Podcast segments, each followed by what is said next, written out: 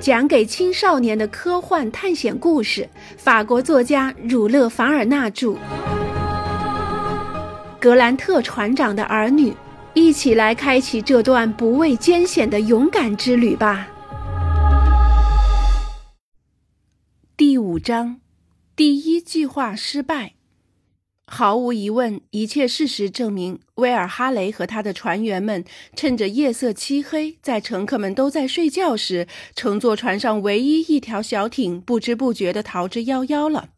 他没有尽到船长的职责，没有坚守在船上直到最后一刻，现在竟然丢下乘客，自己第一个临阵脱逃了。他们溜了，约翰·孟格尔气愤却又无奈地说：“这也好，爵士。”我们也可以免去不少愉快的事儿。我也这么想的，格雷纳凡勋爵回答。再说，船上不是还有约翰船长吗？不是还有几名勇敢灵巧的水手吗？我的伙伴们，你们指挥吧，我们随时听命。所有人都鼓掌表示赞同格雷纳凡勋爵的这一番话。大家立刻在甲板上排好队，听候约翰·孟格尔的调遣。我们现在可以做什么呢？格雷纳凡勋爵急切地问：“年轻的船长扫视了一下海面，又审视了一下船上残缺不全的桅杆，沉思了一会儿，说：‘爵士，我们有两个办法可以摆脱目前的困境：一是把船抬高，让它离开沙床，再开回海上；另一个是乘独木舟上岸。造独木舟还是可以的。’”要是船能浮得起来，我们还是把船抬高吧。格雷纳凡勋爵思考了一下，说：“这应该是最好的选择，是不是？”“是的，爵士。因为即使我们上岸，没有交通工具还是不行的。”“我们要避开海岸。”帕格奈尔补充说，“因为要提防新西兰人，尤其是我们已经偏航相当远了。”约翰又说。哈雷的粗心大意已经把我们带到了南边，这很显然。我中午测量了一下，如果没弄错的话，我们现在在奥克兰的南面。我会设法让麦夸里号沿岸往北走。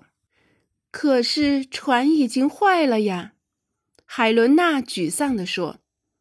我想修一修还是可以用的，夫人。约翰·孟格尔安慰道。我已经想好了，在船头装上一根临时桅杆来代替前桅。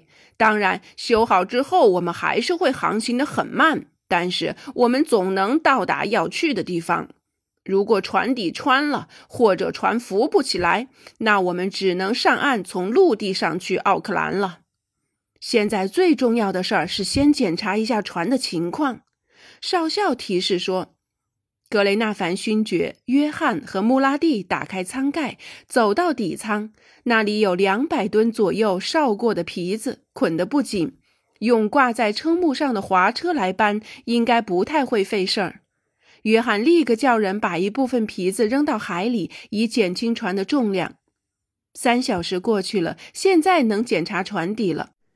左舷在腰外板和船底包板有两处接缝的地方裂开了。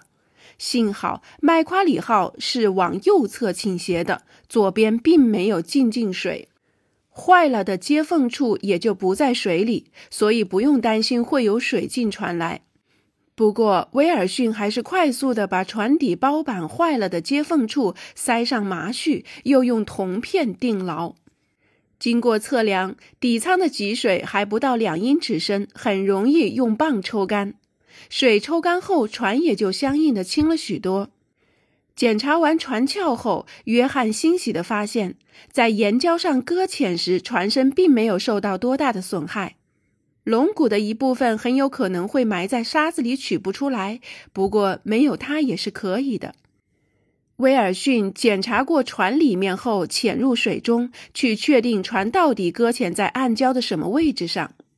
原来麦夸里号是搁浅在由海岸礁岩周围的淤泥和沙子形成的高滩上，船头朝北或西北，船首的下部和龙骨被埋在泥沙中将近三分之二，其余部分直到尾柱则浮在水面上，水深五寸，幸好船舵一点儿没卡住，还能运转自如。约翰认为船的重量用不着再减轻了，有这些重量的同时也是件好事，在需要时它能派上用场的。虽然太平洋的潮水并不是很大，但约翰还是把希望寄托在涨潮上，因为也只有涨潮才能让船浮起来。麦夸里号是在满潮前一个小时左右触礁的。从退潮开始的那一刻起，船向右舷的倾斜就越来越明显。到早晨六点低潮时，船倾斜到了最大限度。不过，还是没有到需要做撑柱来支撑船的地步。这样，船上的帆架和其他材料都可以留下来以备后患。约翰准备拿这些材料造一根临时的桅杆，放在船头。接下来该做的就是要选好方位，让麦夸里号浮起来。虽然这工作既费时又费力，看来五时一刻的满潮是赶不上了，只能先看看海浪能否让已经减轻了一部分重量的船移动一下位置，以备下一次涨潮时能够顺利起航。干活吧！约翰·孟格尔下令说。几个临时水手立刻接到命令，动手干起来。约翰叫他们先卷起来还留在帆索上的帆。少校罗伯特和帕格奈尔在威尔逊的带领下爬上了主桅尾楼。主桅帆在风力的作用下张得满满的，这可不利于船体浮起来，因此必须把它卷起来。这事儿总算搞定了。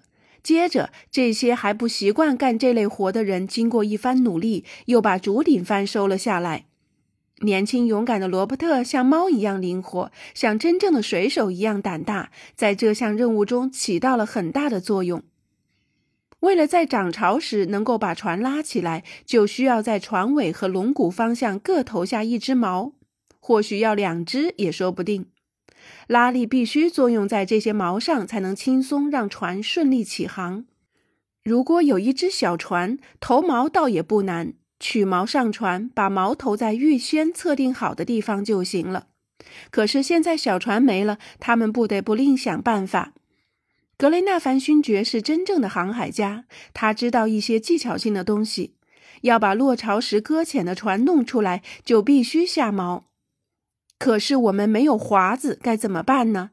他问约翰：“我们用断了的前尾桅杆和空酒桶来做个划子吧。”年轻的船长聪明地回答：“这事儿做起来虽然有些困难，但还是能办到的。因为麦夸里号的锚都不大，锚投下去后，只要不滑脱，我们就有希望了。”好，就按您说的办，约翰。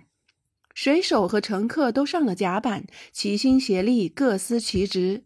大家用斧头砍断连着前桅的锁具，下桅杆在倒下时，上部也已经断了。所以很容易就把尾楼摘了下来。约翰·孟格尔准备用尾楼的平台做只木筏，木筏下面支上空桶，就能使锚载起来。筏上还装了一个鲁来筏的方向。退潮时，海水会把木筏推向船尾，因此把锚抛到海底后，就可以顺着船的缆绳，十分容易地回到大船上。将近正午时，计划已经顺利完成了一半。约翰·孟格尔让格雷纳凡勋爵负责工程，自己则去测量船的方位，这是相当重要的。幸运的是，约翰之前在威尔哈雷的仓房里发现了一个六分仪，还有一本格林尼治天文台的年鉴。虽然六分仪很脏，但用它来确定方位还是可以的。他把仪器试擦干净，就上了甲板。这个仪器通过一套活动的镜子，让中午升到最高点的太阳与地平线重合。所以在观察时，六分仪的望远镜必须瞄准地平线，也就是海天相接的地方。但是由于这里的陆地呈夹角形向北伸展，恰好插在观测者和真实的地平线之间，所以正常的观测受到了阻碍。在无法看到真实地平线的情况下，只有用人造地平线代替。通常是拿一只平底盆盛上水银，在水银上面测量，因为水银自身会形成一个完全水平的平面。可是麦夸里号上根本没有水银，约翰只好另想办法了。他在一个木桶里装上液体沥青，沥青的表面也是可以反照出日影的。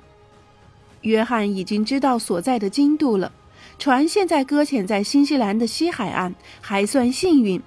如果没有专业的仪器，是无法计算出经度来的。现在的约翰需要知道的是纬度，必须想办法得到这个数据。